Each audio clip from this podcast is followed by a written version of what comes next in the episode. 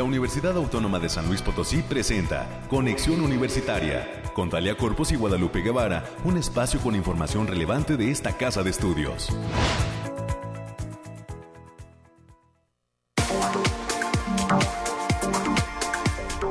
Mañana de jueves 24 de marzo del año 2022. Muy buenos días, San Luis Potosí, México, el mundo. Gracias por estar aquí en la sintonía de Conexión Universitaria. Soy Italia Corpus y le pido que por favor se quede con nosotros hasta las 10 de la mañana. Tenemos eh, casi una hora completita para compartirle a usted información de interés y relevante sobre lo que sucede en esta, la Universidad Pública más importante del estado de San Luis Potosí. Acompáñenos, por favor. Eh, hay todo un equipo de profesionales ya listos, preparados para llevar a cabo este ejercicio de información y de transparencia. Le recuerdo además que tenemos líneas telefónicas. Usted se puede comunicar con nosotros a través del 444 826 1347 y 48 o si lo prefiere también nos puede escribir a nuestra cuenta de Facebook Así eh, nos va a ubicar como conexión universitaria UASLP y eh, pues enviarnos un inbox con sus sugerencias y comentarios. Agradezco el apoyo que hoy recibimos en los controles técnicos. Nos acompaña Anabel en la producción, el ingeniero Efraín Ochoa y eh, pues más adelante también se va a incorporar a esta transmisión mi compañera Guadalupe Guevara para eh, pues suplir la presencia de la licenciada América Reyes, que el día de hoy junto con un equipo de profesionales de la Dirección de Comunicación e Imagen se encuentra eh, pues de viaje trasladándose hacia nuestra Facultad de Estudios Profesionales Zona Huasteca, lo que es nuestro campus Valles de la UASLP, donde pues este jueves van a realizarse algunas actividades importantes de las cuales también eh, nos ofrecerá el día de mañana información. Eh, hay que recordar que mm, hace algún tiempo solicitó la Facultad de Estudios Profesionales de la Zona Huasteca en el marco de su 38 aniversario la realización de eh, la sesión del Consejo Directivo Universitario allá en el campus Ciudad Valles. Así es que por este motivo, bueno, pues hay asistencia de universitarios y universitarios a el campus de la zona huasteca. Hoy, por ejemplo, se va a realizar una caminata por los 38 años de la descentralización de la educación superior en el Estado. A las 5 de la tarde van a partir de la Glorieta Hidalgo y como le mencionaba, se da en el marco del 38 aniversario de este campus. A las 7 de la noche se tiene contemplada en la plaza principal de Ciudad Valles también la participación y la presencia de la Orquesta Sinfónica Universitaria que dirige el maestro Alfredo Ibarra con su concierto Gamers Sinfónico. De igual forma, de manera gratuita para la población de Ciudad Valles. Y una noticia que también ha causado mucho revuelo es que nuestra tienda de souvenirs universitarios Unimanía también estará presente allá en Ciudad Valles desde las 5 de la tarde y hasta las 8 de la noche en eh, la plaza principal. Así es que, pues así pinta esta conmemoración número 38 de, este, de esta facultad de la hoy, Facultad de Estudios Profesionales de la Zona Huasteca. Y entrando en el detalle de lo que tenemos preparado para esta emisión, le adelanto que los invitados de esta mañana nos van a platicar sobre temas diversos como el caso del doctor Efraín Luna Barrios, coordinador de salud pública del Instituto Mexicano del Seguro Social, que nos estará eh, compartiendo cuál es la importancia de completar el esquema de vacunación contra COVID-19. Justo en esta semana, el gobierno federal y el gobierno del estado de San Luis Potosí, pues eh, están desarrollando una campaña más para que todas y todos contemos, contra, contemos con esta vacuna contra el coronavirus. A las 9.30 también hablaremos sobre el arranque de la campaña de donación altruista de sangre UASLP 2022. Así es que por este motivo voy a recibir en la línea telefónica la presencia del doctor Mario Alberto Espinosa del Río, coordinador de Unisalud, eh, de la División de Servicios Estudiantiles de nuestra Casa de Estudios, y del maestro Omar Medina de la Cruz, jefe del Departamento de Atención a la Salud de la Infancia y la Adolescencia de los Servicios de Salud del Gobierno del Estado. Finalmente, en los temas culturales, el maestro Jonathan Gamboa, docente del Departamento de Articultura, nos traerá la invitación a una charla que va a impartir el doctor Sergio T. Serrano, quien eh, pues pertenece a la Universidad Carlos III de Madrid y estará ofreciendo esta conferencia. 9 de la mañana ya con 6 minutos, es momento de iniciar. Vamos de lleno con los temas.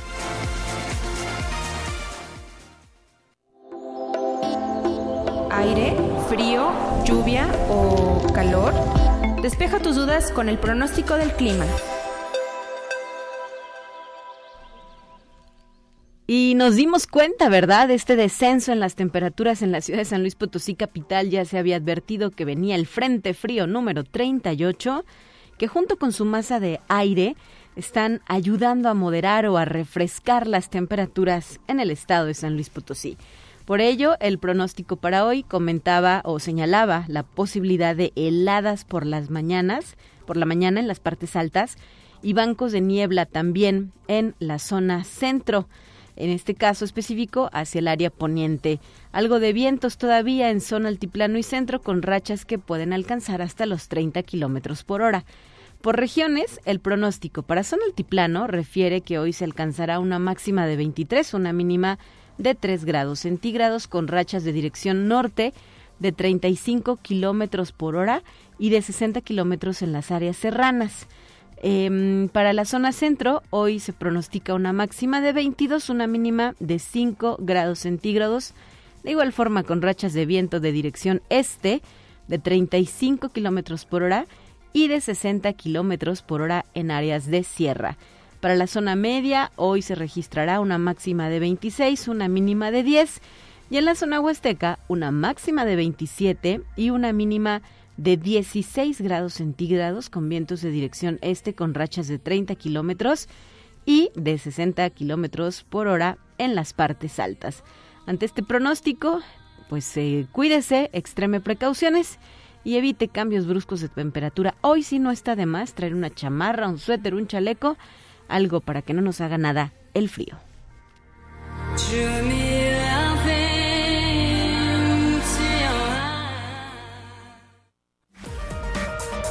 más relevante del reporte COVID-19. Vamos con el reporte COVID. Un equipo de virólogos de la Universidad Rockefeller de Nueva York descubrió algo sorprendente mientras investigaba qué formas peligrosas de COVID-19 podrían surgir en el futuro. Los científicos crearon una versión artificial de la proteína de espiga de COVID-19, es decir, la que el virus usa para penetrar en nuestras células que pudiera evadir todos los tipos conocidos de anticuerpos protectores que se habían encontrado en la sangre de sobrevivientes de coronavirus. Pero cuando lo probaron en la sangre de personas que se habían recuperado de COVID-19 en 2020 y luego también fueron vacunadas meses después, sus anticuerpos pudieron unirse al virus y neutralizarlo por completo. En otra información, solo 10 vacunas integran hoy el selecto club de fórmulas aprobadas para uso de emergencia contra COVID-19 por la Organización Mundial de la Salud, a las que se suman una veintena de fórmulas autorizadas localmente en varios países. Sin embargo, el número de candidatos vacunales en desarrollo clínico es mucho mayor, 170 en 69 naciones, además de 194 en desarrollo preclínico, según datos de la OMS. Han pasado dos años desde que el impacto global de la pandemia obligara a diseñar nuevas vacunas contra un virus por entonces desconocido, el COVID. Estas han diezmado la gravedad de la enfermedad y reducido los contagios, un logro importante pero insuficiente para acercarse a la meta de acabar con la pandemia de una vez por todas. Y poco después de que la vacunación contra COVID-19 comenzara en México a finales del 2020, el gobierno dejó claro que no quería quedarse atrás en la carrera mundial por la inmunización y anunció que fabricaría su propio biológico. El objetivo inicial fue que la vacuna patria estuviera lista para finales de 2021 y que México se convirtiera así en el segundo país de América Latina después de Cuba en desarrollar su propia vacuna.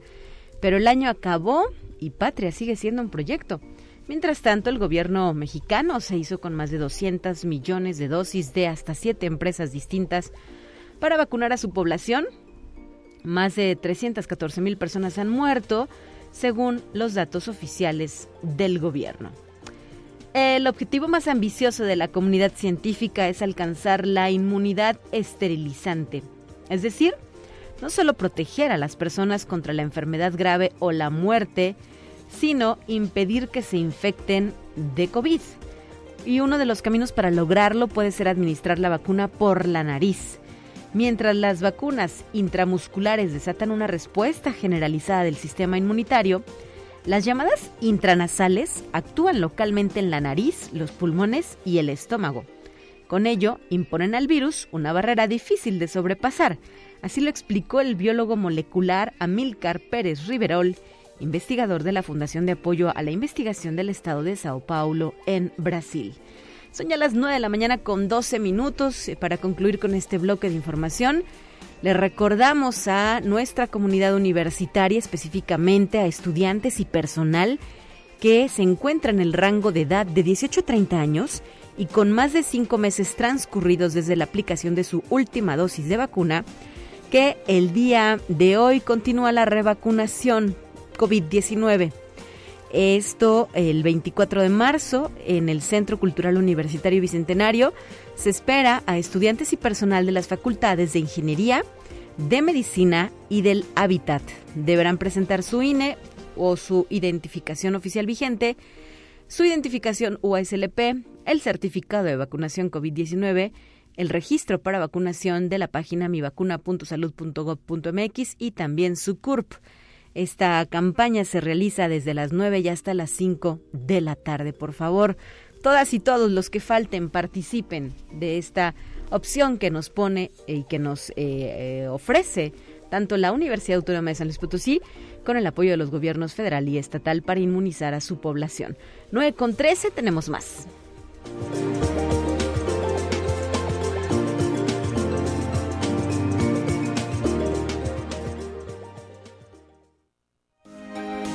Escucha un resumen de Noticias Universitarias. Y como hacíamos referencia, esta mañana la licenciada América Reyes no está en cabina, pero nos acompaña Guadalupe Guevara. ¿Cómo estás, Lupita? Qué gusto verte y escucharte aquí.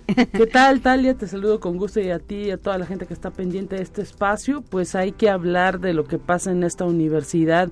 Rápidamente detallar que estudiantes de la Facultad de Ciencias Químicas, hablamos de las jóvenes Liliana Corpus y Rosa Isela Gómez, y también el joven de la Facultad de Medicina, Oscar David Ayala, resultaron ganadores en la Feria Estatal Potosina de Ciencias, que es organizada por el Consejo Potosino de Ciencia y Tecnología. Liliana Corpus participó en el área de ciencias ambientales, ganó con el proyecto obtención de análisis del ácido hialurónico a partir de membranas residuales. Rosa Isela Gómez, también de Ciencias Químicas, participó en el área de ingenierías con el proyecto influencia de la relación de antioxidantes en la estabilidad poliácido láctico. Y Oscar David Ayala Oviedo tomó parte en el área de medicina, de ciencias de la salud, con el proyecto de identificación de macrófagos metabólicamente activados y su posible papel en la diferenciación de predipósitos. Así que felicidades, enhorabuena a estos jóvenes. Eh, también nos vamos ahora a los temas que tienen que ver con la Facultad de Derecho y esta universidad a través de esa entidad realizó la firma de colaboración con la Cámara Nacional de la Industria de la Transformación, la CONACINTRA. El convenio tuvo lugar en las salas de rectoría del edificio central y bueno, la colaboración es de estas instituciones se da a través del despacho jurídico gratuito con que cuenta la Facultad de Derecho, en donde las y los alumnos de la Facultad Abogado Ponciano Leija realizarán servicio social, prácticas profesionales y colaboración a través de su participación en la Cana Cinta. En más información nos vamos ahora a la Facultad de Ingeniería en donde pues esta entidad del área de la informática está invitando a todos los interesados en las computadoras cuánticas a ser parte de un proyecto de ingeniería de software cuántico. estará participando la empresa Amazon, va a ofrecer un curso gratuito a estudiantes y docentes de esta casa de estudios de Bracket, una manera de eh, programar estas computadoras cuánticas y los interesados pueden solicitar informes al correo Héctor Gerardo arroba uaslp.mx, así que no lo dejen pasar, Héctor Gerardo arroba uslp.mx. Y nos vamos hasta Tamazunchale. Sabemos que en esta pandemia muchas, eh, pues ahora sí que infraestructura no se había podido utilizar. Afortunadamente con esta reactivación de eh, eh, acciones en los distintos campus se ha anunciado, y es el caso de Tamazunchale, que toda la comunidad de la USLP ya puede participar de la reapertura en ese campus de su gimnasio. Se está invitando a todos los integrantes del campus Tamazunchale a aprovechar estas instalaciones, por supuesto con las medidas sanitarias pertinentes y se invita a que se anoten para poder participar en el área de administración. Y volviendo aquí a la capital potosina, a la Facultad de Ciencias Químicas, se está ofreciendo el curso Propiedad Intelectual emprendimiento y redacción de patentes. Este curso va a ser impartido por el ingeniero Héctor Chagoya Cortés de Mextrategi y bueno, se va a llevar a cabo a partir del 28 y hasta el 31 de marzo en un horario de 4 a, 7 de la tarde, de, de 4 a 6 de la tarde. Las cuotas de recuperación es de 500 pesos para este curso de propiedad intelectual, emprendimiento y redacción y bueno, pueden pedir informes e inscribirse al correo electrónico edit.uresti.uaslp.mx. Por otro lado, la Secretaría de Difusión Cultural está presentando, y ya lo hemos venido anunciando, el concierto Gamer Sinfónico que estará a cargo de la Orquesta Sinfónica Universitaria. Es una de las propuestas musicales más esperadas por todos los seguidores de los videojuegos y bueno, la cita para participar en este Game Sinfónico es el día de mañana, 25 de marzo, a partir de las 8 de la noche en el Centro Cultural Universitario Bicentenario. 150 pesitos, la venta de boletos ya está abierta, todavía nos informan que hay eh, boletos sobre todo allá en las taquillas del Centro Cultural Universitario Bicentenario y pues que no lo piensen más, tal amigos, que acudan a ver esa orquesta, espléndida orquesta sinfónica universitaria que es eh, dirigida por el eh, maestro Alfredo Ibarra y que eh, pues ahora sí que le ponen mucho empeño estos chicos para sacar adelante este tipo de temas gamers que resultan pues ahora sí que muy atractivos algunos fanáticos, todo lo clásico en materia de gamers, este asunto del Mario Bros, también lo nuevo que hay en relación a eh, pues eh, los videojuegos de eh, lo que son Star Wars o la Guerra de las Galaxias, es parte de la música que se dejará escuchar mañana a partir de las 8 de la noche en el Centro Cultural Universitario Bicentenario. Con esto nos despedimos, Talia. Gracias, Lupita, por este amplio reporte y mañana estarás de regreso en la conducción de este espacio de noticias. Exactamente, mañana nos saludamos.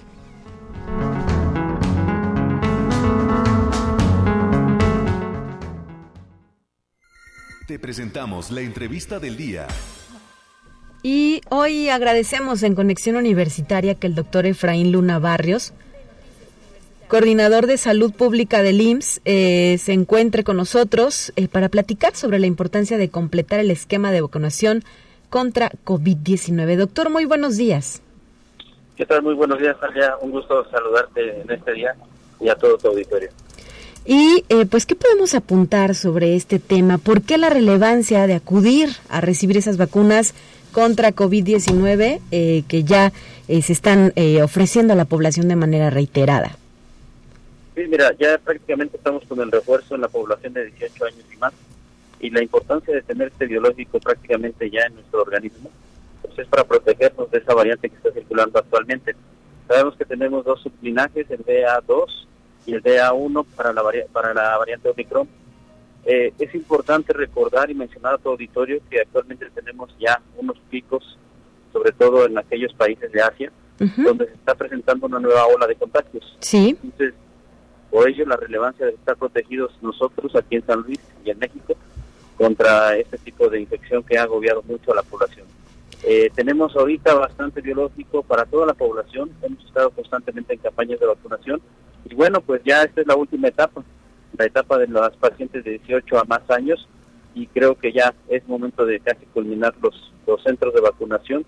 Por ello lo estamos invitando porque pues es una de las últimas oportunidades que tienen la población para acudir por su vacuna. Claro, y reiterar además, doctor Efraín Luna Barrios, que esta vacuna no se puede ofrecer de manera privada y con costo, ¿verdad? Todas las vacunas que se han aplicado en nuestro país, sabemos, pues son gratuitas y se hacen a través de nuestros sistemas de salud públicos.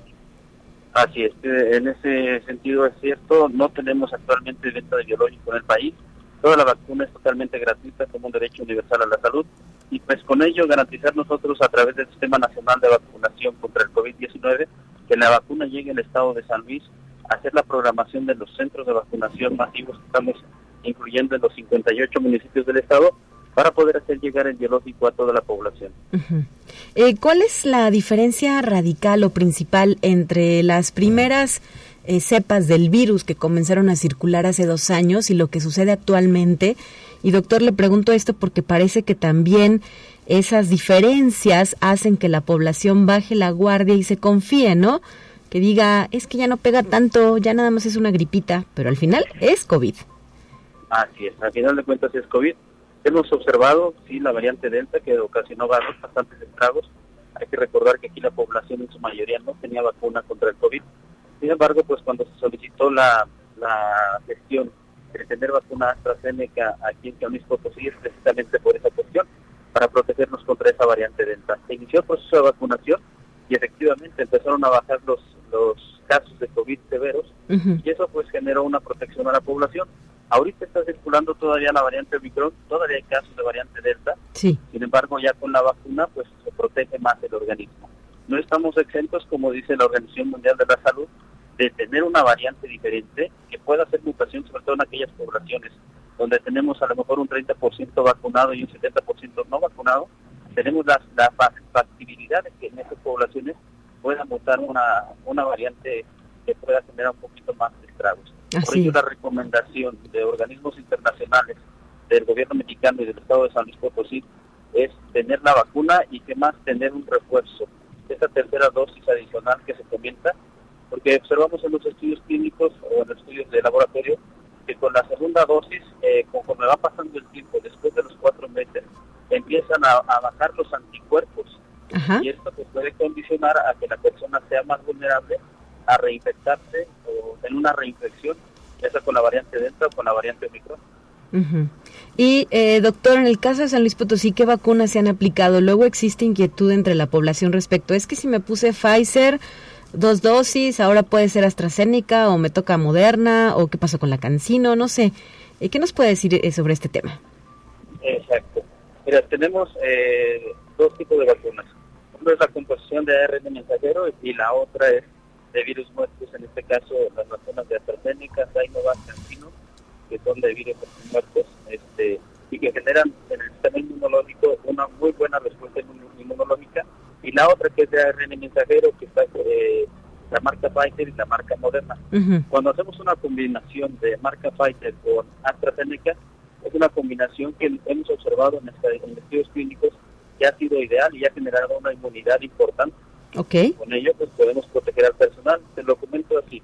En el Instituto Mexicano de Seguro Social y en las instituciones públicas, a personas, personal médico que estaba o que está cubriendo áreas COVID, sí. se les colocó Pfizer y esta tercera dosis fue AstraZeneca. Nos generó una inmunidad importante y hasta el momento no hemos reportado, no se han reportado reinfecciones o infecciones con el personal. Esto nos da a entender, o en, en los estudios que hemos realizado, a que la protección con una tercera dosis adicional de AstraZeneca o Moderna es bastante eficaz y eficiente. Así es.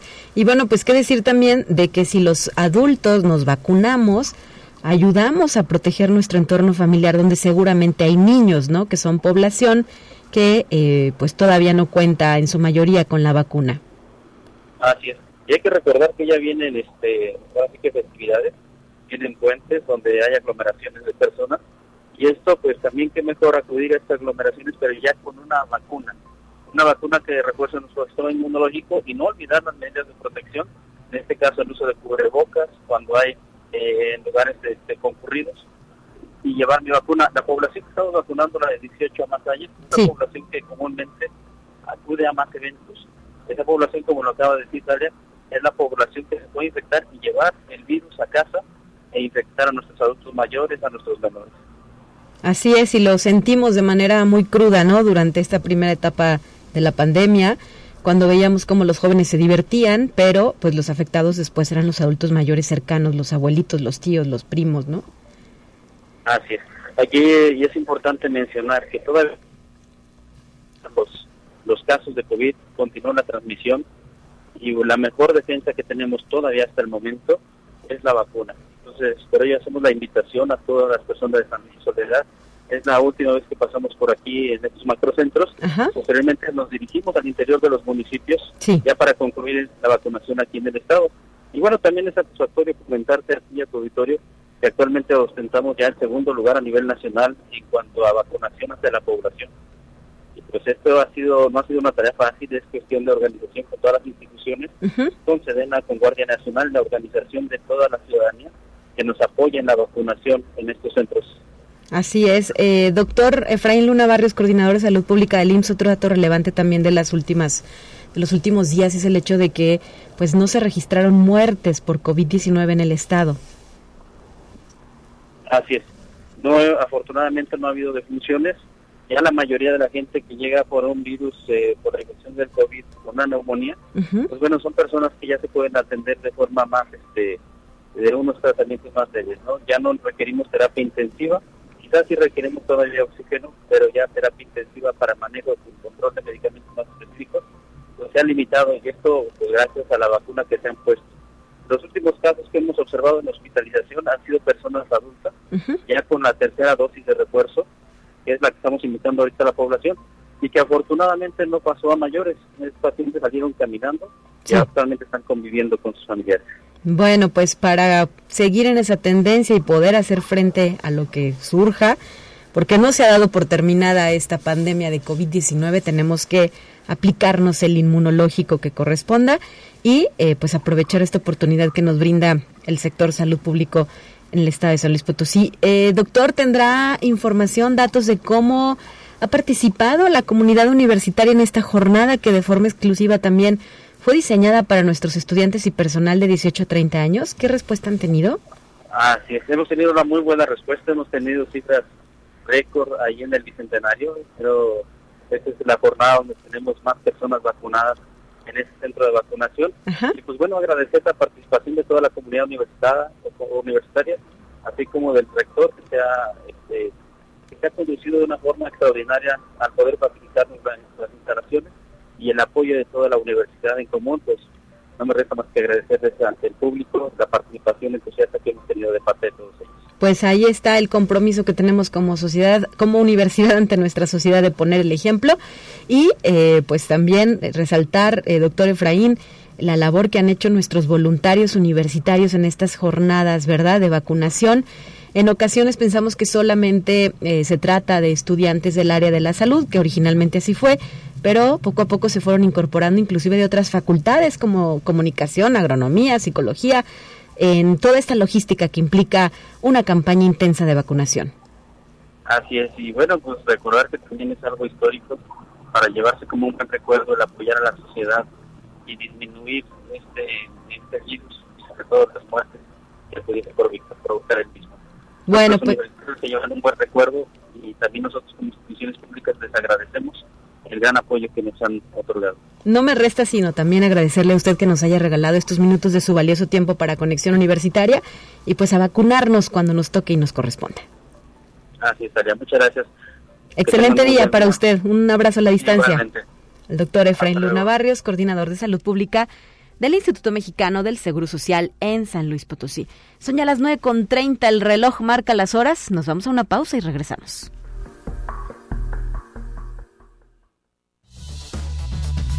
Vamos a una breve pausa. Acompáñanos.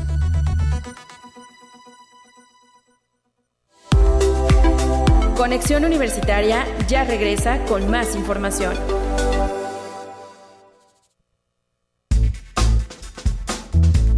Te presentamos la entrevista del día. Y vamos a más temas importantes también para la comunidad universitaria, como es el caso de este gran esfuerzo que es la campaña de donación altruista de sangre UASLP 2022, que desde hace algún tiempo ha venido impulsando nuestra casa de estudios eh, con un motivo eh, relevante, apoyar a población en desventaja. Por este motivo, el doctor Mario Alberto Espinosa del Río, coordinador de Unisalud de la División de Servicios Estudiantiles, ya se encuentra en la línea telefónica. Doctor, muy buenos días, bienvenido. Hola, buenos días para todos. Gracias por estar con nosotros y en esta ocasión, además, en compañía del maestro Omar Medina de la Cruz, jefe del Departamento de Atención a la Salud de la Infancia y la Adolescencia de los Servicios de Salud. Doctor, perdón, maestro, bienvenido también, buenos días. Hola, muy buenos días, gracias por la invitación. Y eh, pues la intención es hacer extensiva esta invitación a las personas que tengan esa posibilidad de donar de manera altruista este eh, pues líquido tan valioso como lo es la sangre.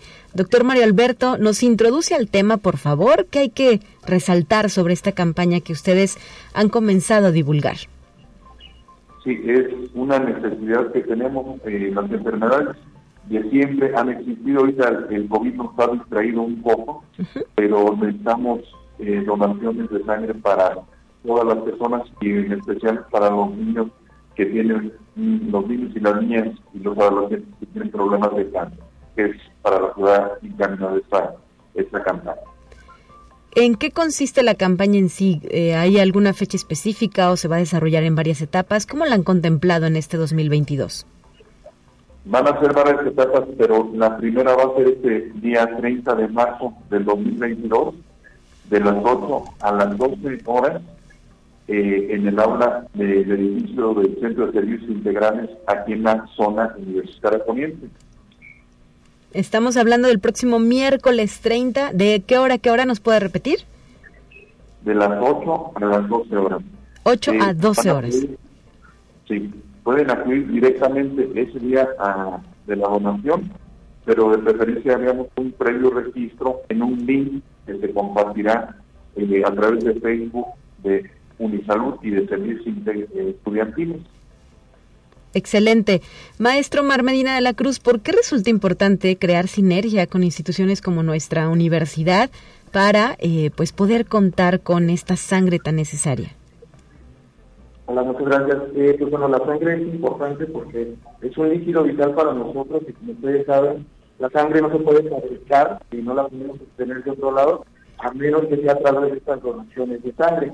La idea de trabajar en instituciones como la universidad en población joven es que, bueno, eh, los jóvenes tienen muchas ganas de aportar, tienen muchas ganas de ayudar, pero también es una población joven, es una población que todavía no presenta enfermedades, entonces esto también eh, nos ayuda mucho en este proceso de, donación voluntaria de sangre. ¿Y por qué es importante llevar a cabo esa donación? Ok, esta campaña de donación va encaminada a las niñas, los niños y los adolescentes con diagnóstico de cáncer. Es importante porque el cáncer, una de las implicaciones que tiene es que puede generar algunos sangrados en estos pacientes. Eh, incluso hemos visto que hay pacientes que requieren hasta 70 unidades de sangre. Esto quiere decir que requieren de 70 donadores para poder estar cubriendo estas necesidades. y además, en ocasiones, pues, obtener una o dos unidades es complicado, imagínese 70, ¿no? Claro, aparte también eh, más del 50% de los niños con diagnóstico de cáncer que son atendidos eh, aquí en nuestra unidad médica acreditada que es el Hospital Central residen fuera de la zona centro de nuestro estado. Entonces también eh, en algunas ocasiones resulta complicado traer a los familiares a donen aquí a nuestra capital. Sin embargo, pues bueno, también eh, este proceso de donación de sangre pues bueno, lleva varios pasos, ¿verdad?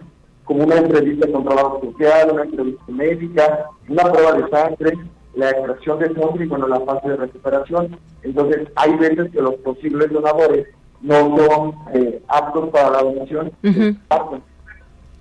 Cierto.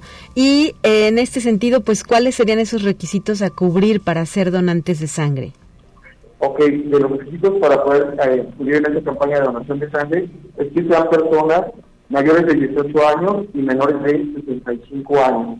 También eh, no haber tenido hepatitis después de los 10 años, no estar lactando ni en proceso de embarazo, eh, no haber consumido bebidas alcohólicas en las últimas 48 horas, tener un ayuno mínimo de 4 horas, eh, haber dormido la noche anterior por lo menos 4 horas, y bueno, muy importante también traer una identificación oficial. Muy bien, esto habrá que cubrirlo para poder participar el próximo 30 de marzo en la primera etapa de la, de la campaña de donación altruista de sangre que impulsa nuestra institución. Doctor Mario Alberto Espinosa del Río, eh, platíquenos también, por favor, eh, pues si hay algún riesgo en este proceso. Luego, pues nos asustamos con las agujas, con eh, ver el líquido cómo sale, ¿no? En ocasiones. Pero, ¿qué garantía tienen quienes participan de esta campaña? Se están realizando todas las medidas sanitarias adecuadas con el equipo profesional para su extracción.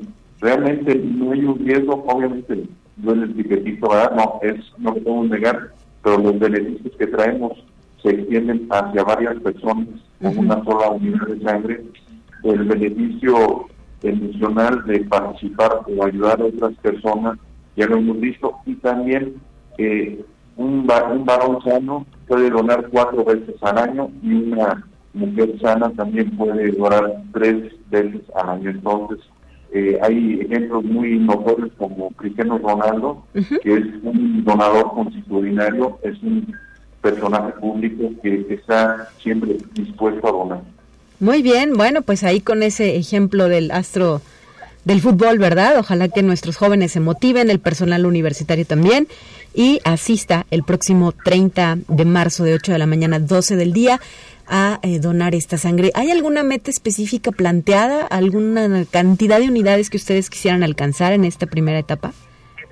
Eh, esperamos una posible respuesta de 40 eh, voluntarios donadores en esta campaña. Claro que bueno va, a depender de, la respuesta que tengamos con todos nuestros jóvenes. Muy bien. Bueno, pues a buscar entonces esta, estos, este espacio universitario para llevar a cabo la donación y ojalá que no solo eh, de zona universitaria poniente, sino de otros campus y facultades también se sumen y participen. Les agradezco que nos hayan regalado estos minutos para Conexión Universitaria. Gracias, está bien. Muchísimas gracias. A ustedes, hasta la próxima y seguimos en contacto y por supuesto reiterando la invitación y el llamado para que la población se acerque y participe de esta campaña de donación altruista de sangre USLP 2022. Gracias al doctor Mario Alberto Espinosa del Río, coordinador de Unisalud, y al maestro Omar Medina de la Cruz, jefe del Departamento de Atención a la Salud de la Infancia y la Adolescencia de los Servicios de Salud por esta información. Si usted quiere saber más, le recomiendo que visite la página de Facebook, así los encuentra Unisalud en Facebook y ahí eh, está la información eh, relevante de este evento. También en nuestra página de Conexión Universitaria USLP en Facebook. No olvide dar eh, seguir para estar pendiente de nuestras publicaciones. Son ya las 9 de la mañana con 41 minutos antes de continuar con nuestra siguiente sección. Hoy le quiero hacer una invitación para que en punto de las 11 de la mañana y esto aplica perfecto para quienes habitan en el altiplano potosino en, y eh, pues quisieran estudiar en la Coordinación Académica Región Altiplano, nuestro campus Matehuala, porque estaremos conversando dentro del programa que hemos nombrado Conoce nuestras carreras UASLP con el coordinador de la Ingeniería de Minerales. Esta es una carrera que se ofrece en el campus Matehuala de la universidad. Eh, así es que tendremos la oportunidad de conversar con el doctor Jonathan Andrade Martínez y con el egresado también de esta carrera, Roberto Zavala Puente. Esta será una transmisión de Facebook Live en Conexión Universitaria USLP en punto de las 11 de la mañana y pues me tocará estar al frente de la conducción, así es que le invito a que me acompañe, particularmente a quienes son aspirantes y desean cursar esta carrera, Ingeniería de Minerales. Hablando también del proceso de admisión, que lleva a cabo nuestra universidad. Em, se dio a conocer eh, justo esta mañana que ya están disponibles todas las guías de estudio de las distintas facultades de nuestra casa de estudios. Así es que en la página de aspirantes.uslp.mx ya se encuentran ahí las guías de estudio de las carreras USLP que eh, pues están disponibles para que las y los aspirantes les den un repaso y tengan idea de cómo se llevará a cabo el examen en el próximo mes de julio. Si tienen alguna duda, pueden eh, llamar al 444-826-1426 y al 444-826-1423 de la división eh, del área de, de, admisión que está encargada y responsable de este gran proceso 2022. 9 de la mañana ya con 43 minutos está lista la siguiente sección. Se la presentamos a usted.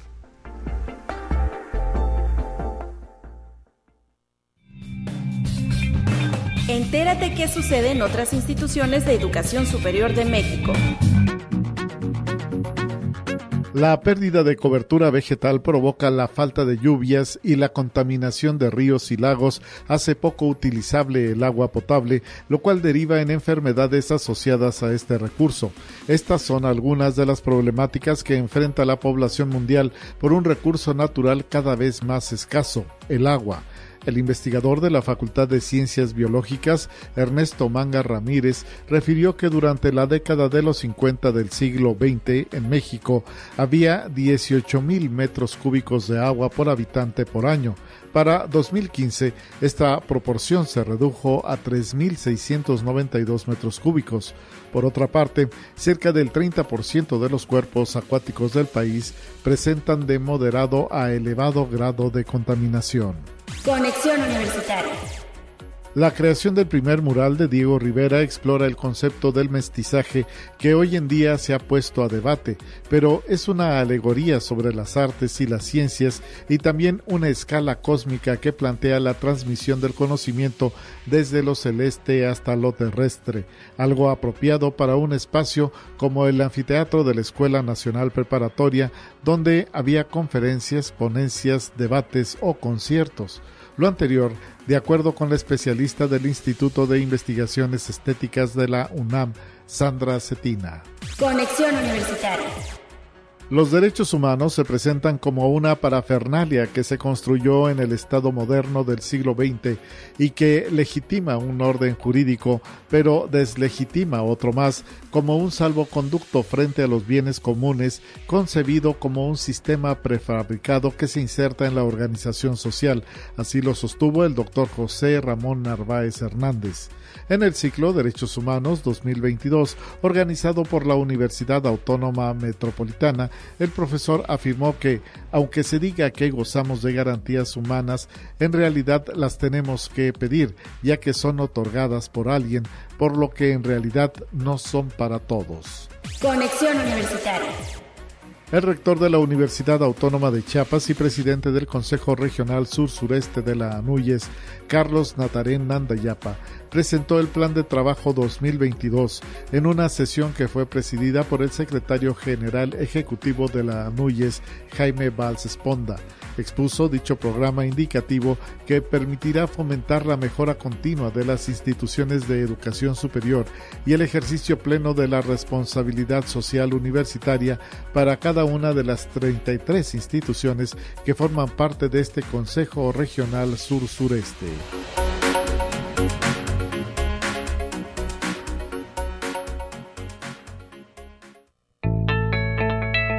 La UNI también es arte y cultura. Y para esta sección relativa a los temas culturales se encuentra en cabina y le agradezco que así sea el maestro Jonathan Gamboa, quien es docente del Departamento de Arte y Cultura de nuestra institución. Bienvenido, Jonathan, ¿cómo estás? Hola, ¿cómo estás, Talia? Un gustazo, como siempre, estar en estos micrófonos. Así es, y más cuando nos traes invitaciones muy especiales. ¿De qué se trata uno de los próximos eventos que ustedes están impulsando? Invítanos, por favor. Sí, hay, varios eventos que estamos organizando en el Departamento de Arte y Cultura y les invitamos a que visiten nuestra página en Facebook para que se enteren de ellos. Tenemos así súper rapidito también este el, el evento de eh, literatura y música de eh, en contra de la violencia en Caja Real en esta semana. Tenemos violencia cero, ¿verdad? Violencia cero. Creo que es la, la otra semana. Es, digo, de la otra semana, cierto. Igual que este evento, que también el que va a ser el, en, eh, a través de una transmisión en redes sociales a través de Arte y Cultura UASLP. Es una charla que nos va a traer el doctor Sergio Serrano, que es doctor en historia por la Universidad Carlos III de Madrid y vive en Sevilla. Y desde Sevilla va a estarnos hablando acerca de el oro y la plata potosinos globalizados en la economía en los siglos XVII y XVIII. Suena como bien lejano, pero en realidad nos está hablando sobre el proceso de producción minera de San Luis Potosí y cómo, hasta dónde llegaban esos productos que se hacían en Cerro de San Pedro. Esta plática fue impulsada por la maestra Greta Alvarado del curso eh, China en México del Departamento de Arte y Cultura y también nos vamos a sumar al apoyo a la organización y bueno, y al desarrollo de la charla los alumnos de los cursos de Historia de México y de Historia de San Luis. Entonces vamos a tener esta charla en donde vamos a, conocer el chisme acerca de hasta dónde llegaba la producción minera potosina en los siglos XVII y XVIII, que en realidad el oro y la plata que se produjo aquí anduvo por todo el mundo y durante un tiempo fue una parte muy importante de la producción aurífera del planeta. Oye, pues suena súper interesante porque luego son historias que además pues no, no tenemos tan presentes, ¿no? Es decir, eh, no sabíamos o no visualizamos hasta dónde pudo haber llegado la influencia de lo hecho en México y en especial en San Luis. Sí, sí, lo que eh, en algún momento de la historia potosina, la minería de Cerro de San Pedro, sobre todo de oro, fue muy importante. Eh, esto lo sabemos a través de las investigaciones del doctor Serrano, que es un especialista en minería de San Luis Potosí en los siglos XVII y XVIII durante más de 15 años en sus tesis de investigación, en sus varios libros, uno de ellos publicado por el Colegio de San Luis, eh, nos ha hablado sobre la producción minera. Él hizo un índice estadístico, él es también economista, okay. e hizo un índice estadístico, pero exhaustivo, de todos los documentos que hay sobre el oro y la plata que se produjo en San Luis Potosí. Y tradujo todo eso en una narrativa muy sencilla. Eso es la gran virtud de alguien que tiene mucha información y lo puede narrar de una manera que, que, es viable para todo el público y que sepamos en dónde estuvo, porque también hay otras prácticas, supongo que me estoy adelantando en lo que dirá Sergio, pero este, pero también ahí también podemos evidenciar cuánto se robaban y quiénes se lo robaban, cuánto oro no llegaba, cuántos, quiénes no pagaban el quinto real, eh, cómo, qué maneras había para hacer corrupción ya en la Nueva España de los siglos XVII y XVIII. Oye, pues suena muy interesante. Eh, recuérdanos dónde, a qué hora, ahora sí que pues los datos precisos para hacer partícipes de esta charla virtual. esta charla que se llama Oro y Plata para globalizar la economía eh, va a ser el 31 de marzo a las 12 del día a través de la red social Facebook de Arte y Cultura UASLP para que ahorita vaya, nos ponga a seguir, nos dé like y, la semana que entra, el juevesito, al mediodía, no sintonice a través de la página de Facebook para que escuche esta charla. Si por alguna razón no la puedes escuchar en vivo, la buena noticia es que se va a quedar ahí para que la escuchen posteriormente. No se olviden, oro y plata para globalizar la economía del doctor Sergio T. Serrano. Excelente. Bueno, pues ahí está una de estas tantas invitaciones que siempre nos ofrece el Departamento de Articultura de la Universidad Autónoma de San Luis Potosí, que físicamente ustedes dónde se encuentran, Jonathan. Estamos en Mariano Arista 475 aquí en Centro Histórico, un par de cuadras del edificio central en la misma acera donde está la entrada de Radio Universidad. En Arista nos pueden encontrar, ahí tenemos, recuerden, los grupos artísticos universitarios y talleres. Déjame hacer un mini comercial. De hecho, vamos a abrir tres talleres intersemestrales. Se pueden ya inscribir para tener toda la información por favor vayan otra vez a Facebook, Arte y Cultura UASLP en Facebook y ahí tendrán la información tanto de esta charla, que va a ser el, el jueves 31 de marzo a las 12 del día a través del Facebook Live, como de estos cursos que estamos por ofertar. ¿Y de qué van a ser? Bueno, a grandes rasgos, ¿verdad? Sí, a grandes rasgos. Luego regresas a platicarnos más. Sí, mira, nada más te cuento rapidito. Un curso va a ser sobre pues, siete poetisas o siete poetas mujeres cubanas.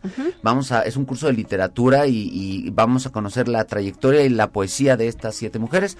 Otro es un curso de iniciación a la fotografía y el otro es un curso en donde que se llama Viajar con Homero a través de la Iliada, en donde vamos a, ver la mitología eh, del mundo helénico, sobre todo centrados en la Iliada, pero para entender un poco qué contextos históricos tiene, tanto mitológicos como históricos. Los tres cursos van a ser muy interesantes, están baratísimos, presenciales los tres, súper baratos, van a tener una duración de 20 horitas, eh, son rapiditos, pero vale mucho la pena. Vayan Arte y Cultura UASLP en Facebook para que se enteren de esto y también no se pierdan la charla del doctor Serrano la semana que entra y el mismo día por la tarde el, el evento de literatura y música. En, para que no tampoco se lo pierdan. Tenemos muchos eventos. Muy bien, pues muchísimas gracias por habernos traído estas invitaciones a la cabina y al público de Conexión Universitaria que siempre eh, estamos atentos de las propuestas que ustedes nos ofrecen. Muchas de ellas, hay que decirlo, con carácter gratuito, que es lo más importante. Sí, sí, sí, todos los eventos eh, y conferencias, charlas, todas son gratuitas. Eh, para que no se pierda nada y les insisto, jueves 31, 12 del día, sigan nuestro Facebook Live y también vayan de una vez hoy mismo, ahorita nomás que se acabe este noticiario, eh, vayan a Facebook, métanse Arte y Cultura OSLP, denos like, denos seguir y ahí podrán encontrarse tanto los eventos que tenemos como los cursos que ofertamos. Muchísimas gracias, Jonathan, por tu presencia en cabina. Gracias, Talia, y gracias al público. Un abrazo a todas y todos. Son ya las 9 de la mañana con 53 minutos. Tenemos una invitación más que nos ha hecho llegar la Facultad de Ciencias de la Información. El día de hoy, 24 de marzo, desde la una de la tarde, en punto de la una de la tarde, a través de Facebook Live, de su cuenta de Facebook, va a ofrecer la conferencia magistral titulada Desafíos y fortalezas de la profesión archivística en el siglo XXI, a cargo de Luciana Duranti.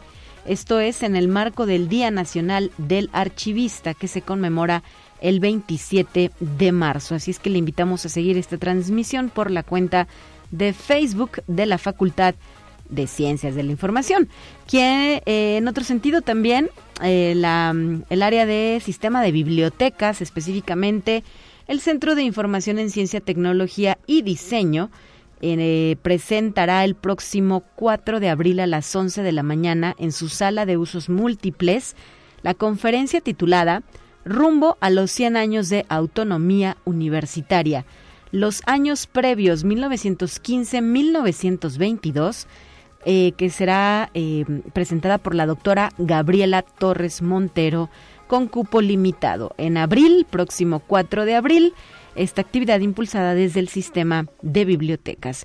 9.55, nosotros ya nos vamos, vamos a entrar a la recta final de este espacio de noticias con los temas de ciencia. Soy Talia Corpus y me, eh, me despido, perdón, deseándole un excelente jueves 24 de marzo. Mañana estará de regreso Guadalupe Guevara en la conducción de este espacio de noticias. Hasta la próxima.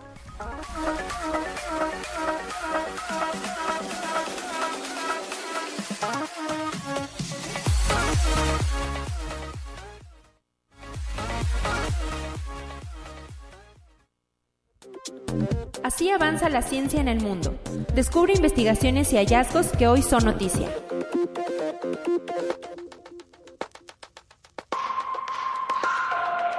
La sonda espacial de la NASA Juno captó una serie de imágenes con mayor detalle jamás visto de la superficie cubierta de cráteres del planeta Júpiter y detectó brillantes auroras que se extienden entre los polos y el ecuador del cuerpo celeste. Las imágenes incluyen cráteres de impacto de hasta 100 kilómetros, según detalló un equipo de investigadores durante la 53 Conferencia de Ciencias Lunares y Planetarias celebrada en Texas, en Estados Unidos. Conexión Universitaria. La startup londinense Invisibility Shell Co. ha desarrollado un panel que, haciendo uso de lentes especiales, es capaz de convertir en invisible cualquier objeto o persona que se esconda detrás de él. Este escudo de invisibilidad redirige gran parte de la luz reflejada por quien se ubica en su parte posterior y la envía hacia los lados.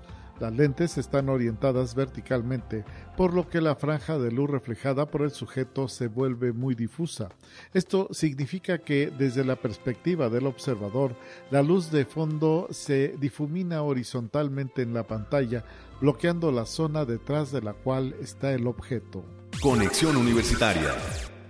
Un nuevo estudio elaborado por el científico planetario Kevin Cannon de la Escuela de Minas de Colorado en Estados Unidos sugiere que el suelo de Mercurio, que está compuesto por una capa de grafito, podría estar cubierto de diamantes debido a los impactos de meteoritos durante millones de años. El científico participó en la 53 Conferencia de Ciencias Planetarias y Lunares, celebrada a inicios de marzo en Texas, donde expuso los resultados de su investigación que indican que los impactos de los meteoritos transformaron aproximadamente un tercio de la corteza mercuriana. Conexión Universitaria. La ubicación geográfica de México influye para que sea afectado por sistemas meteorológicos de gran diversidad y complejidad. Por ello, ante el cambio climático, deben tomarse acciones de mitigación y de adaptación por regiones de manera informada y documentada para evitar que sean costosas y fallidas. Así lo considera el director del Instituto de Ciencias de la Atmósfera y Cambio Climático, Jorge Zavala Hidalgo, a propósito del Día del Meteorológico Mundial que se conmemora cada 23 de marzo. El también académico, doctorado en Ciencias en Oceanografía Física, subraya que cada zona tiene sus propias fragilidades y peligros, por lo que deben identificarse.